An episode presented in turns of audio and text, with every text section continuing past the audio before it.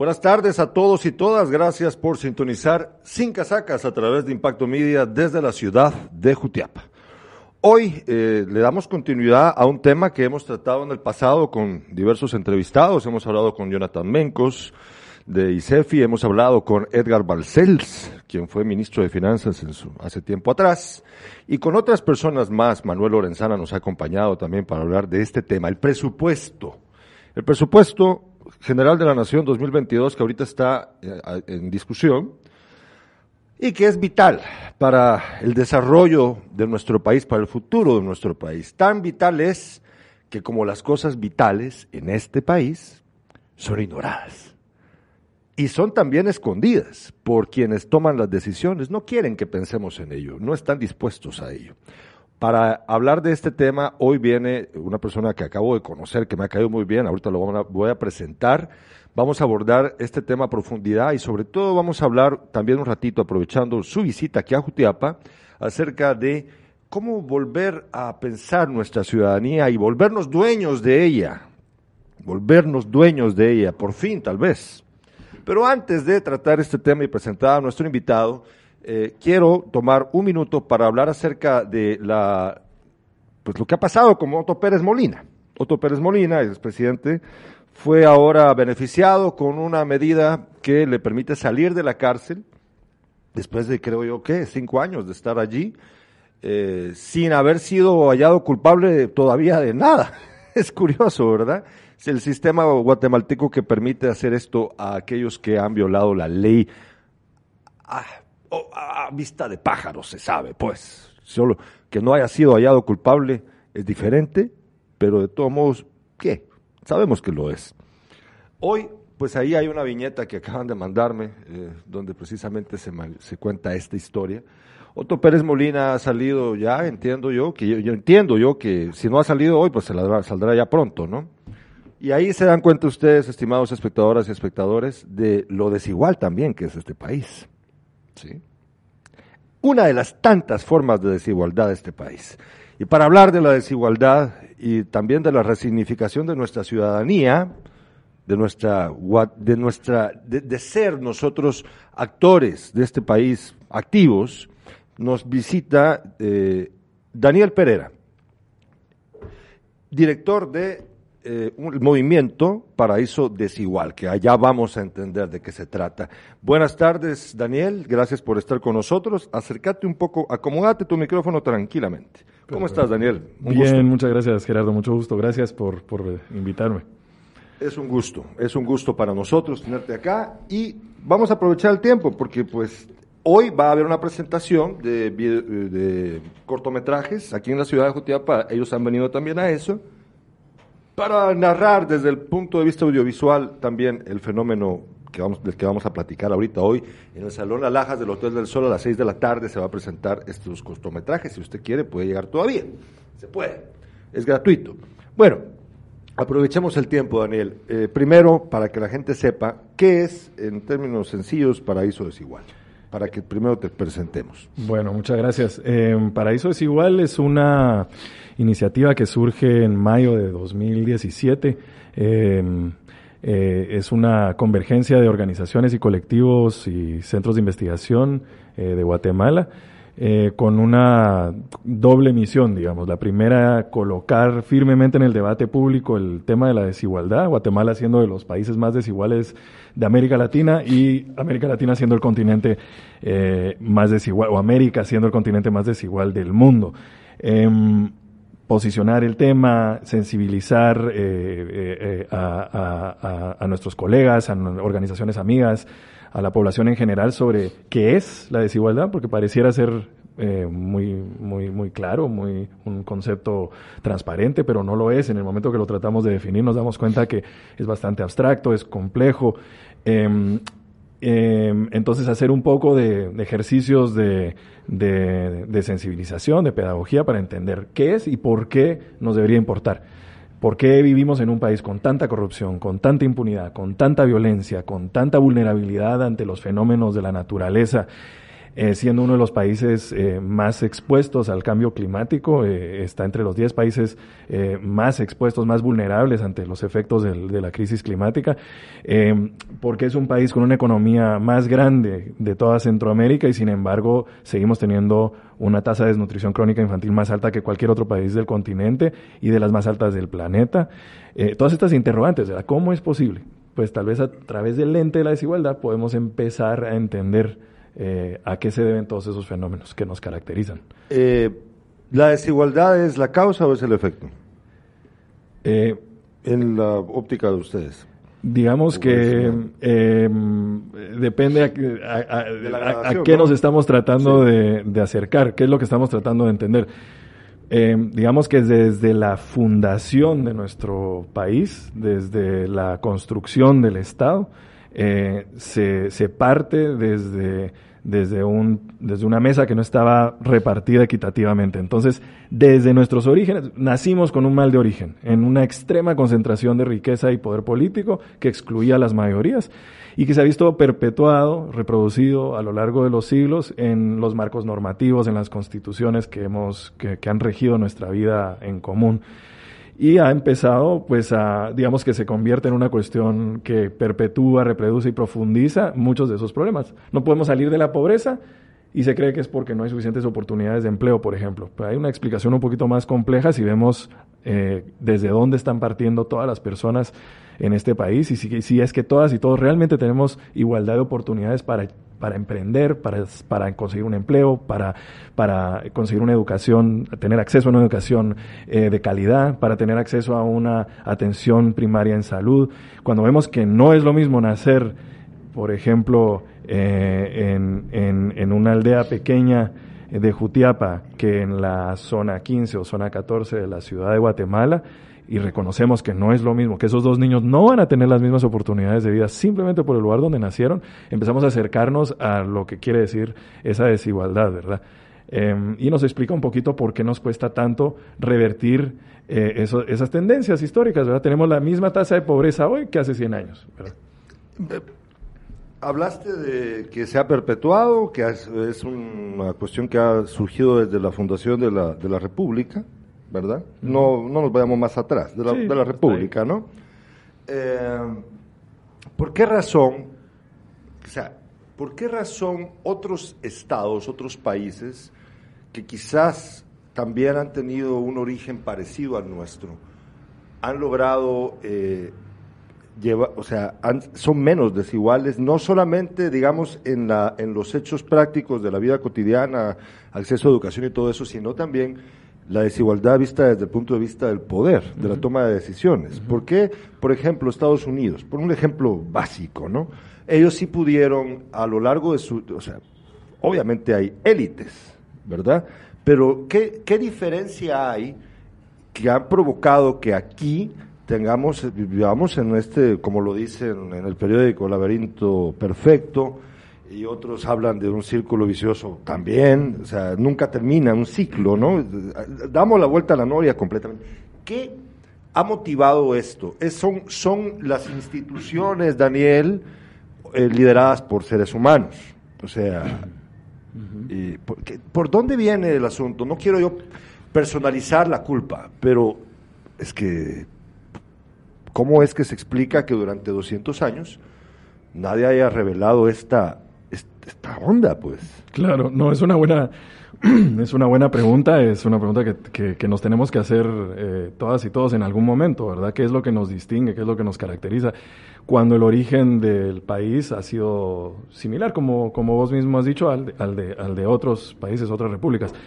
Bueno, eh, eh, ¿Cómo hacer para no remontarnos, digamos, a un análisis histórico demasiado, demasiado abstracto? Yo te diría que una de las diferencias de Guatemala con respecto a otros países vecinos y demás. Em, eh, una tiene que ver con las características demográficas y culturales particulares de nuestro país. Somos uno de los dos países de todo el continente con una población mayoritariamente indígena, eh, eh, con, con, un arraigo territorial fuerte, con unas tradiciones y, unos, y unas prácticas ancestrales vigentes que se han logrado transmitir y, y reproducir a lo largo de los siglos. Eh, y se viene a chocar con una, eh, pues, una cultura occidental que venía a fundar un Estado con, desde una cosmovisión radicalmente distinta y con lujo de violencia y que nunca consideró pues que se estaba tratando eh, eh, con pares, ¿verdad? Con que se iba a construir conjuntamente un modelo de sociedad en la que todas y todos pudieran prosperar según sus propias visiones, valores, principios y cosmovisiones, ¿verdad? Aquí se impuso un modelo desde el inicio. Y esa es una de las características distintas de otros países donde a lo mejor hay más homogeneidad eh, étnica, cultural. Ah, bueno. Esa es una. Ah, que... Pero hay otra que tiene que ver también con los ciclos de transformación que se han dado en otros países y aquí no. O sea, aquí, aquí hay una, aquí realmente vivimos con un modelo eh, bastante férreo, muy difícil de, de mover, de desplazar, de transformar. Eh, cuando nos comparamos con países vecinos como por ejemplo México, sin ir muy lejos, y otros países centroamericanos, donde ha habido procesos de reforma, si no es que netamente procesos revolucionarios en algún momento de su historia. Y aquí, eh, eh, bueno, las razones las podemos enumerar y nos pasamos el resto del programa solo tratando de, encontrar la respuesta o, de empezar a, dibujar, ¿verdad? Una respuesta, pero yo creo que tiene que ver con, con que eh, sí, yo recuerdo un estudio no muy, más o menos reciente, hace un par de años, de, Plaza Pública, donde se utilizaba un, un método, una metodología innovadora de Branko Milanovic, uno de los grandes estudiosos de la desigualdad en el mundo, para medir la desigualdad, que no es el mismo coeficiente Gini, que es el que se utiliza normalmente, es la medida estándar, digamos. Y esta otra medida, este otro método, lo que hacía era medir eh, no me acuerdo el término exacto, pero era como la voracidad de, la, de, la élite. De la élite. Y entonces comparaba, digamos, eh, los, las élites regionales latinoamericanas y resultaba que Guatemala estaba hasta arriba de la lista, ¿verdad? Eh, o la más, lo acaparadoras o lo voraces, no me acuerdo cuál era el concepto. ¿Te recordarás cuál era el, cuáles eran los que estaban cerca de Guatemala? Si había uno, o sea, si estaba Bolivia, por ejemplo, o el Perú, que también tiene gran población indígena. Pregunto por, para hacer una relación con el otro, la otra, la primera explicación que diste, ¿verdad? Claro. en esos países que comparten eh, características similares en la primera, en el primer eh, eh, étnicas, culturales, etcétera. sin embargo, sí han tenido procesos importantes de transformación, de renovación, de reforma, de, ¿no? Y, que aquí nos han faltado, ¿verdad? Y, ahí viene el asunto del que pues habíamos decidido hablar también, porque sí estamos hablando del movimiento, para eso es igual, pero yo creo que ahí viene justo, ¿no? La, eh, nosotros hemos dejado, nosotros, todos nosotros, hemos dejado que esto se perpetúe en el tiempo, generación tras generación tras generación, eh, hemos permitido que la gente tome decisiones por nosotros. Es lo que yo veo ahora en mi país a, los 40 años que tengo. Eh, pero pero no es ya, o sea, eh, ¿quiénes son los llamados a, hacer la diferencia ahora? Si, digamos, podemos poco a poco ir abriendo los ojos, Daniel, pero yo creo que hay mucha gente que ya, lo, ya los abrió. No, yo, yo sé por dónde vas y me parece que es una provocación que vale la pena, digamos, porque pues yo creo que ahí es donde coincidimos en la eh, en, en, en, en, dónde poner la energía, digamos, y nuestra, nuestros recursos y nuestra energía limitada como seres humanos, como personas que somos. Y es que nos podemos pasar mucho tiempo dándole vueltas a analizar las razones históricas por las que estamos como estamos. Sí, exacto. Podríamos podemos, toda la vida. Y, y, efectivamente, pues es importante hacerlo y tratar de entender, ¿verdad? Para, para, para entender nuestra historia y poder, y poder construir un porvenir un poquito más eh, esperanzador, donde se pueda realmente eh, eh, garantizar una vida digna para todas y todos, donde las personas tengan la posibilidad de florecer y de prosperar como personas, como comunidades, etc. Pero al final yo creo que, si entiendo bien tu pregunta, es que eh, nos corresponde involucrarnos, implicarnos, ¿verdad? Para eso es igual no es un movimiento, por cierto, o sea, sí tengo que aclarar, ¿verdad? Es una, le llamamos una iniciativa, le llamamos un espacio de convergencia porque y articulación. Ya ese movimiento te puede malinterpretar. Sí, no, y porque, pues, para, para ser precisos, ¿verdad? Que en realidad es un espacio de, encuentro, de convergencia y articulación entre colectivos y organizaciones que pensamos, eh, compartimos principios y valores y nos interesa realmente encontrar hablaba al inicio de la importancia de posicionar la desigualdad en el debate público, pero la segunda pata de nuestra iniciativa es eh, empezar a generar eh, propuestas de políticas públicas para la reducción de las brechas enormes que hay en riqueza, en ingresos, en oportunidades, en poder político, ¿verdad? Entonces, vamos caminando ahí eh, entre las organizaciones que conforman la iniciativa. Eh, que vale la pena mencionarlas, pues eh, el, el, el, ICEFI, el Instituto Centroamericano de Estudios Fiscales, Justicia allá, el Instituto 25A, Festivales Solidarios, Techo en Guatemala, Prodesa, eh, Barbarroja Records, eh, eh, Oxfam en Guatemala. Compartimos esa preocupación, aunque tenemos características y vocaciones muy distintas como organizaciones y colectivos. Y lo que nos parece imperativo, y en eso, pues si, si eh, tocamos el tema del presupuesto, que para nosotros eh, es, es, importantísimo eh, empezar a ponerle más atención y más importancia como ciudadanía. ¿Por qué? Eh, te, sí, disculpa que te interrumpa. Dale, dale, ¿Por qué razón? Eh, mencioname las básicas. ¿Por qué razón el presupuesto es tan importante? La gente cree que no lo es, pero lo es. Pero, ¿cuáles son las razones? ya fundamentadas por parte de ustedes, que ustedes ya tienen claro, para que los espectadores y espectadoras entiendan por qué es importante. A ver, ¿qué es lo que está en juego ahí? Bueno, buena pregunta. Eh, el Estado tiene recursos limitados, ¿verdad? Y en el caso de Guatemala tiene recursos limitadísimos. Tenemos uno de los presupuestos más pequeños del mundo eh, tenemos una de las, eh, eh, de, las cargas tributarias, más, pequeñas del mundo, tenemos uno de los gastos públicos sociales más, gastos, más, más pequeños del mundo. Entonces tenemos recursos ya de por sí limitadísimos. ¿Cómo los vamos a usar? ¿Verdad? El Estado no puede hacer absolutamente nada, nada, nada, desde educación hasta salud, hasta transporte, infraestructura vial, seguridad, cual, todas las cosas que tiene que hacer el Estado como obligación para garantizar los derechos de la ciudadanía son imposibles si no tiene recursos para hacerlos efectivos. Entonces, habiendo pocos recursos, sabiendo que tenemos recursos limitados, ¿cuál es la manera más racional y la manera más responsable con la ciudadanía para garantizar el bien común y poder utilizarlos de la mejor manera? la gente piensa que es, un, es una cosa técnica para economistas, que en realidad el, gobierno pues eh, utiliza un montón de otros instrumentos a lo largo del año que hay que ponerles más atención. Bueno, hay muchos otros, pero este es un instrumento de política fiscal fundamental. ¿Qué nos, qué nos dice el presupuesto? ¿Dónde van a estar las prioridades para el próximo año? Pues así en, en, en, un lenguaje muy llano, eh, donde pones el pisto es donde están tus prioridades. Entonces vos podés llenarte la boca diciendo... eso también aplica para Jutiapa, que conste. ¿eh? Exacto. los alcaldes. Exacto. ¿Dónde ponen...? Ahí vea, por favor, por favor, Daniel. Eh, y, y, entonces, ¿dónde, ¿dónde, vamos a poner el pisto? Pues cuando vemos la distribución eh, del presupuesto, el proyecto de presupuesto que hace un par de días ya eh, recibió dictamen favorable por parte de la Comisión de Finanzas y Moneda en el, en el Congreso. Es un, eh, perdón, pero es un, es un mamarracho, pues una cosa... ¿Qué vieron ustedes? Es, es, una, es una, es una bofetada, una cachetada, pues a la, toda la ciudadanía que está viviendo todavía las secuelas, los efectos eh, continuos, o sea, que, eh, y que se agudizan y se profundizan de una crisis sanitaria que se convirtió en una crisis social y económica que todavía no, no hemos visto eh, eh, el, la plenitud y la amplitud y profundidad de sus efectos. Hay un montón de consecuencias a nivel internacional que, que, están teniendo la pandemia que van a repercutir en un país tan pequeño, con una economía tan pequeña como la nuestra, y que con medidas racionales, intencionadas desde el Estado se podrían mitigar y se podrían inclusive hasta revertir. Pero entonces el Estado, ¿qué debería haber hecho en este proyecto de presupuesto según nosotros? Priorizar a las personas, ¿verdad? Invertir en la atención primaria en salud, en fortalecer la seguridad social y en apoyar a las personas y a las familias. El año pasado se aprobó de emergencia un bono familia, podemos pasarnos otra hora aquí analizando ese programa eh, con sus pros y sus contras, las debilidades que tuvo en el diseño y la implementación y estamos de acuerdo que las tuvo.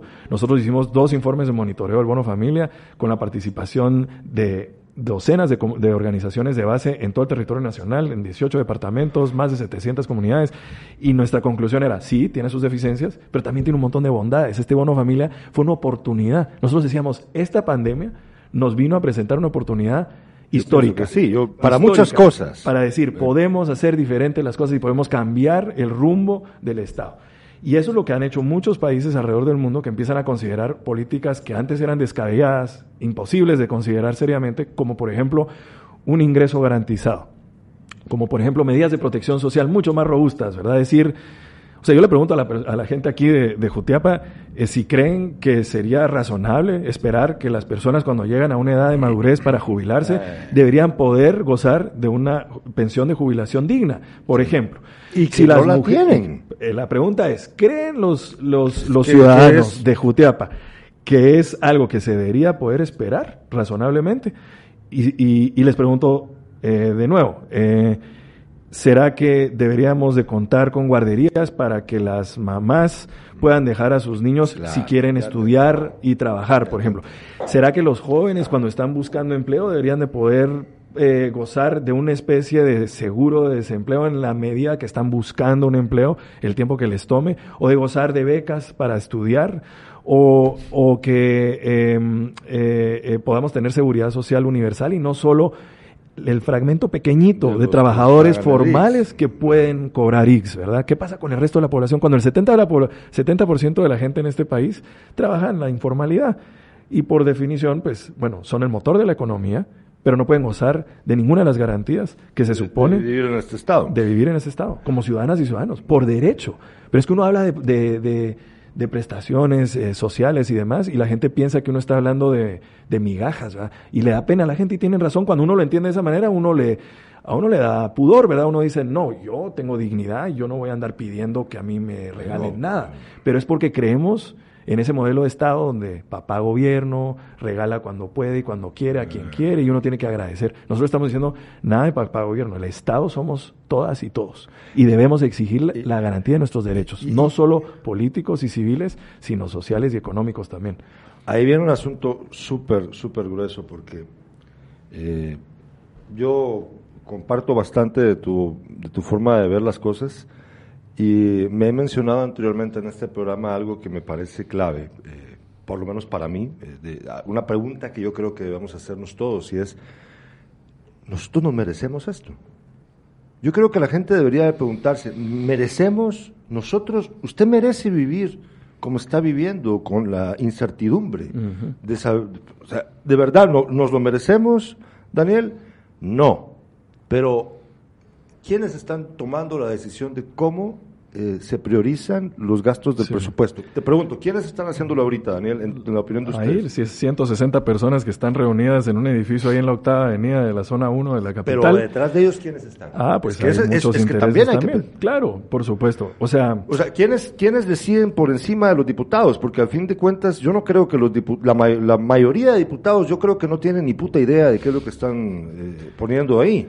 Yo creo que es- reciben órdenes de alguien más, o de algunos más. Yo creo que es una, una combinación de, de factores. Uno de ellos definitivamente es que hay grupos de poder que, que pueden hacer un lobby directo con los legisladores que definen la agenda de políticas públicas de este país, legislan a su medida, ¿verdad? Y son grupos eh, de poder económico y político que pues por mucho tiempo han gozado de ese privilegio.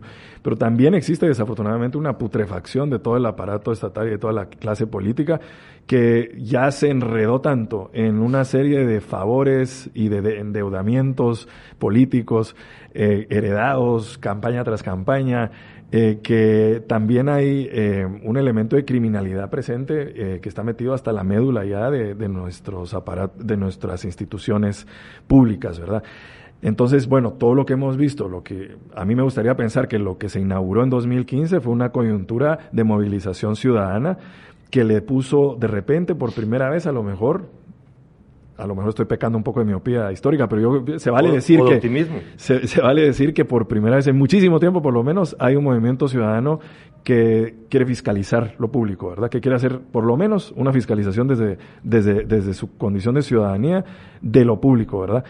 Eh, y seguimos viviendo en esa coyuntura larga que se inaugura en 2015. Entonces, yo sí, en ese sentido, soy optimista porque eh, esto acaba de empezar, son cinco o seis años, se está, está madurando, digamos, esas expresiones de organización social que surgen en la plaza y en las calles, en las plazas y en las calles en 2015, entre 2015 y 2017. Muchos jóvenes, muchísimos jóvenes que por primera vez salen a las calles a, a reclamar, tal vez sin mucha formación política en ese momento, pero con muchas ganas de que sus voces sean escuchadas y de que sean tomados en cuenta en definir el rumbo del país. Entonces, eso da esperanza. Ahora, todos los días uno lee el periódico, uno ve las cosas que están haciendo quienes toman decisiones y es difícil mantener ese estado de ánimo, pero, pero yo sí creo que todas y todos tenemos una obligación. A mí no me gusta pensar en términos de merecimiento o de culpa porque porque no soy muy religioso y esas cosas me suenan un poco así, pero, pero digamos que creo que, que, hay obligaciones y hay derechos.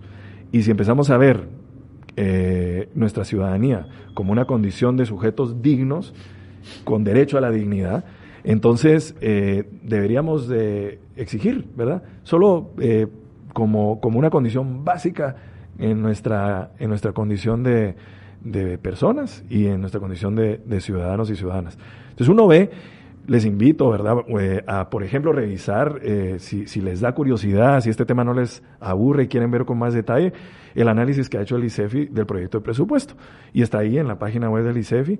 Y y pueden ver los rubros que se están recortando de una manera que uno no entiende, ¿verdad? Cuando lo que más necesitamos es más apoyo directo para las familias, para las micro, pequeñas y medianas empresas, para la seguridad, seguridad social, para la agricultura familiar, para garantizar la seguridad alimentaria y nutricional. O sea, sabemos que la desnutrición aguda, la crónica, la llevamos mal desde hace mucho tiempo y es un problema estructural.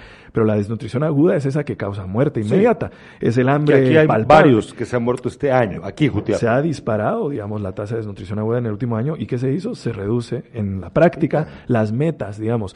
Es, es, muy, es muy curioso lo que vemos en este proyecto de presupuesto porque se, se estipulan algunos aumentos en asignaciones presupuestarias, donde cuando uno los compara con las metas físicas, es decir, a, qué población se pretende alcanzar con esos programas, las metas físicas bajan en 40, 50, 60, 80%, es decir, más plata para atender a menos personas. ¿Cómo es posible? ¿Quién explica eso? ¿Por qué la opacidad? Déjame adivinar, déjame adivinar. ¿Hay aumento en el Ministerio de Defensa y de Gobernación? Por supuesto.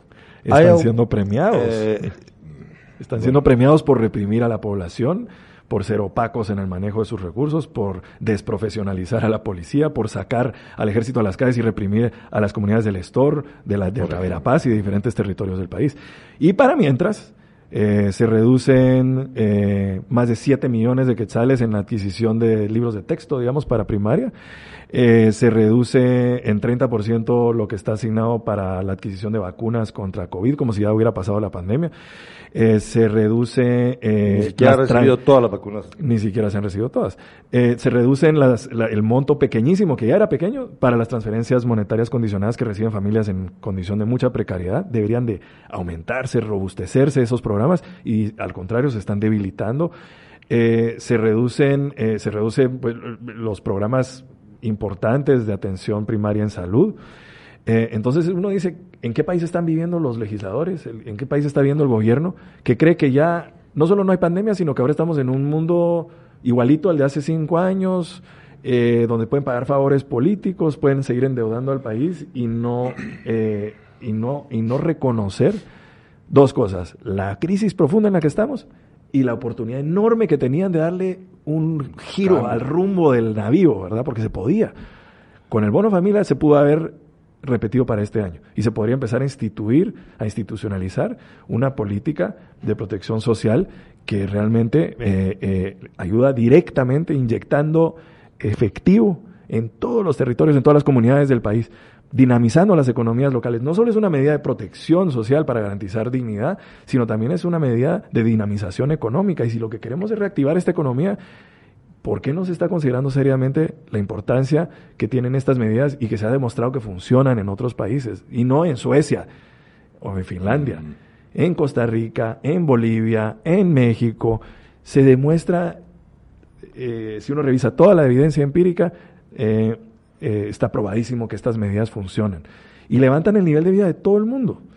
Em, ¿Quién, quién, quiere, quién, no quiere vivir en una sociedad donde, donde todo el mundo está un poco mejor? Por eso te dije que no, nosotros no merecemos esto, pero lo que pasa es de que lamentablemente la de Siria, que es mucha pina, pero eso no significa, miren pues, las costumbres, las tradiciones, no porque sean eso, significan que están bien. Podemos, podemos cambiar. Podemos cambiar. Fíjate que yo te quería decir algo con respecto a todo. Eh, bueno, eh, ahorita nosotros eh, tenemos a la, se puede hacer algo en este momento con respecto a la decisión que tomarán en este presupuesto que ya dijiste que es un mamarracho. la gente puede decirle a su diputado o diputada que haga la diferencia. Debe decirles, debe exigirles. Eh, eso es lo que les instamos eh, a, quienes nos escuchan esta tarde y muchas gracias por, por, sintonizar. Em, ustedes tienen representantes eh, ahí en el Congreso y en el gobierno. aunque aunque no hayan votado específicamente por esa persona, esa persona los representa ahí y debería llevar sus intereses al seno del Congreso. Eh, todos y todas tenemos que exigirles, tienen que rendirnos cuentas, tienen que responder por lo que nos beneficia em, y, no nos debería de dar vergüenza. O sea, parte de la, del problema, repitiendo lo mismo que vos hablabas hace un rato de, imaginémonos de una manera distinta lo que es ser ciudadano, ¿verdad? O ciudadana. Imaginémonos de una manera distinta lo que es el Estado. O sea, dejemos de pensar que, que exigirle al Estado la garantía de mis derechos es pedirle al presidente de turno eh, una limosna, ¿verdad? Porque así se entiende muchas veces estas cosas. Lo que estamos diciendo es algo bien distinto, radicalmente distinto. Y es algo que en otros países se da por sentado porque es sentido común, porque ahí sí ha habido institucionalidad desde hace muchísimo tiempo y la gente nació con eso, creció con eso, no conoce otra cosa. Pues nosotros nacimos y crecimos con lo contrario, ¿verdad? Entonces no conocemos lo que es tener un Estado que sí responde y una institucionalidad pública que nos garantiza las condiciones para una vida digna. Y no estamos hablando de tener nada regalado, porque nosotros pagamos, eh, eh, nosotros eh, financiamos ese presupuesto. Cuando nosotros decimos en redes sociales, hashtag el presupuesto es nuestro, no solo es un lema, no solo es una consigna, es, es, es literalmente cierto, el presupuesto es nuestro, es nuestro pisto. Nosotros pagamos impuestos y ese dinero debería de ser devuelto en obras, en bienes y servicios y en garantías de derechos, ¿verdad? Fíjate que eh, ya estamos cerca de terminar porque a las seis de la tarde iniciará la presentación de los eh, cortometrajes en el Salón eh, Las Lajas del Hotel del Sol, acá en la ciudad de Jutiapa, de parte de Paraíso Desigual. pero yo quiero, antes de terminar la entrevista, que ojalá sea solo la primera, Daniel, ojalá aquí, eh, yo hoy, hace pocos días yo te escuché, me causó mucha gracia, dijiste, el tuitero de Mauricio Echeverría, pues bueno, yo dije, ¿este será que le cae mal? Bueno, no, yo creo que no, ¿verdad? Es un, es un tremendo escritor. Eh, Mauricio Echeverría publicó hace poco una, una reflexión acerca de la CICIG y el, eh, una especie de valoración acerca de lo que la CICIG ahora representa también para lo que pasó en el país. Y aquí viene el asunto. Mira, eh, cuando la gente pide que se le que, sus derechos valgan en esta sociedad, eh, te tildan de revoltoso o te van a tildar de comunista, socialista, izquierdoso, chairo, bla, bla, bla. Eh, esto es producto de la de que hemos permitido que se convierta en un discurso fatuo para buscar como el, al bufón y al, al villano y al bueno y al malo en esta narrativa. Me cae mal usar la palabra narrativa, pero es que eso es lo que es. Eh, lo cierto es que eh, debemos saber qué es lo justo, lo que, lo que sirve, lo que ya está probado que funciona y lo que no. Entonces, aquí se trata, no sé, yo, yo ¿por, ¿por qué no podemos hacer eso de forma consciente, saliéndonos ya del guacal de si es izquierda, derecha, que yo sé que pues aquí no se está discutiendo eso, pero ahí te llevan cuando quieres pedir cambios en tu país, ahí te llevan. Y la CICIG, bueno, yo creo que ese resultado es también, porque lo que pasa es de que le abrió los ojos a aquellos que no quieren que las cosas cambien, porque se dieron cuenta de que la gente, como vos decís, no, yo, no quiero esto. No importa, eh, la gente, mucha gente no está pensando en ideologías económicas o, políticas públicas de esa naturaleza. Lo que quieren es vivir bien. Eso. Y eso nos cuesta tanto. ¿Por qué nos cuesta tanto que, eh, aceptar que nuestra, nuestro anhelo es vivir bien, encontrar el modelo correcto? Pues bueno, y, y darle, ¿no? Esto se puede lograr a través de qué, en tu opinión. ¿Será educación? Pero ¿cómo metemos a la gente a mm. participar políticamente para hacer un cambio, no necesariamente partidista? ¿Cómo sí, yo no diría que necesariamente partidista. Es una, es una excelente pregunta, pero, pero pues, sí, eso es para disertaciones más, más largo, doctorales. Y, pero yo diría que eh, sí, la educación, pero no solo la educación formal. Yo diría que la, la, la, la, educación que uno adquiere a través de la participación. Entonces yo más bien diría, uno lo hace a través de la participación y la organización. Eh, realmente uno aprende juntándose con otras personas, vecinos, en los barrios, en las comunidades donde vivimos, en nuestras agremiaciones, compartiendo experiencias y vivencias compartiendo nuestras, nuestras querellas, nuestras, las cosas que nos duelen, las cosas que sentimos, eh, eh, nuestras, nuestras más sentidas, nuestros más sentidos pesares y, y, carencias, porque nos damos cuenta, casi invariablemente nos damos cuenta cuando compartimos con otras personas esas cosas, que ellos comparten cosas muy similares. Y una de las, de, las cosas que más recuerdo del momento de efervescencia ciudadana que, se dio en España hace, hace algunos años, a raíz de la crisis financiera global es que los grupos que salieron de esa plaza, de, la, Plaza del Sol en Madrid y otras plazas en ese país, eh, decían, eh, las, los problemas cuando se viven en lo privado eh, duelen y pesan muchísimo. En el momento que se comparten y se, y se da uno cuenta que son problemas colectivos y no solo individuales, en ese momento uno se da cuenta que ese problema es político.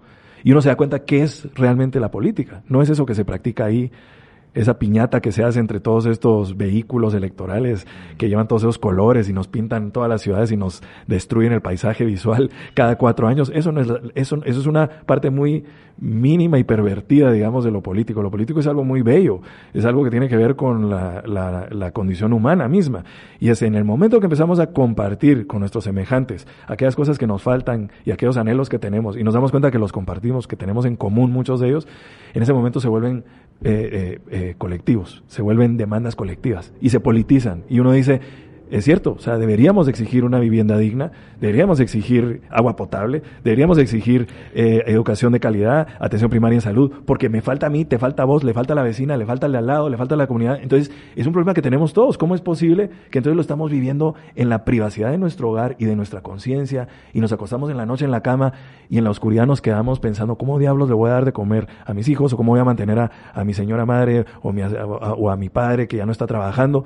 Eh, y lo vivimos como una vergüenza y como un bulto o como una cruz que tenemos que cargar solos, en vez de darnos cuenta que el vecino está pasando exactamente lo mismo en ese está pensando en la soledad de su propia habitación lo mismo, la vecina también y los vecinos de la otra comunidad también. En el momento que salimos a las calles y compartimos esas experiencias y nos damos cuenta que son en común, empezamos a hacer organización. Y yo creo que ahí es donde se dan los ejercicios pedagógicos más ricos. Ojalá que eventualmente tengamos una educación formal de calidad para todos, universal, pero yo creo que hay que empezar con lo que tenemos a la mano. Tenemos más conocimiento y más sabiduría de la que reconocemos, pero como no la compartimos y no nos escuchamos entre los entre nuestros pares, no nos vamos a dar cuenta, ¿verdad? Tenemos mensajes de los espectadores, les agradecemos Juan Carlos Salazar desde Málaga, España, en Jutiapaneco, en Málaga.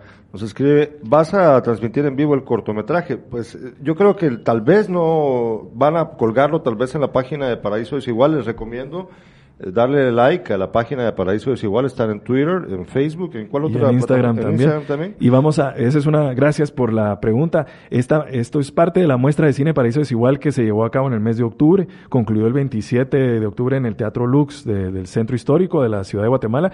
Y em, los dos cortometrajes que vamos a mostrar el día de hoy aquí en Jutiapa y mañana en Cobán y el día viernes en Shela, eh, los vamos a poder transmitir eh, online. Entonces, si están atentos a nuestras redes, les vamos a poder compartir el enlace. No está programado todavía hacerlo, pero hoy lo platicábamos porque sabíamos que iba a haber gente que no iba a poder eh, asistir presencialmente y a lo mejor está interesada en, pues verlo. Lo están, lo están, lo están. De hecho, nosotros habíamos quedado que íbamos a poner algo que nos envió Sergio Ramírez, el cineasta, pero se nos, se me fue, se me fue, pero yo prometo mañana colocar el video que me mandó en Despierta con mi padre Carlos Alberto Sandoval a las 7 de la mañana. Ahí lo vamos a usar. Eh, yo te agradezco, Daniel, eh, porque ahorita es a las 6 el evento, pues vamos a cumplir con la gente, van a cumplir ustedes con la gente que ha sido invitada, que han aceptado llegar, eh, que me da mucho gusto porque hay bastantes personas que han mostrado interés en, ver esto y en, en profundizar, en, involucrarse en esto, que me parece a mí genial. Eh, te agradezco mucho y espero volver a verte pronto, la verdad. Gracias, Gerardo, de verdad, ha sido un placer y muchas gracias por el espacio y ojalá se repita. Ojalá se repita. Nosotros les agradecemos haber visto el programa del día de hoy. Recuerden que mañana a las 7 despierta con mi padre Carlos Alberto Sandoval y a las 5 de la tarde de mañana vamos a estar con Luis Torres y Manuel Lorenzana hablando de este mismo tema. Le vamos a dar continuidad al tema del presupuesto. Ellos tienen una visión un tanto diferente, a, pero la misma, el interés es el mismo. Que es que yo con Manuel Lorenzana cada rato me pego, ¿eh? porque no compartimos muchas ideas. Pero eso es lo más divertido del mundo. Les invito a verlo, les agradecemos mucho y pasen bien esta noche. Feliz noche.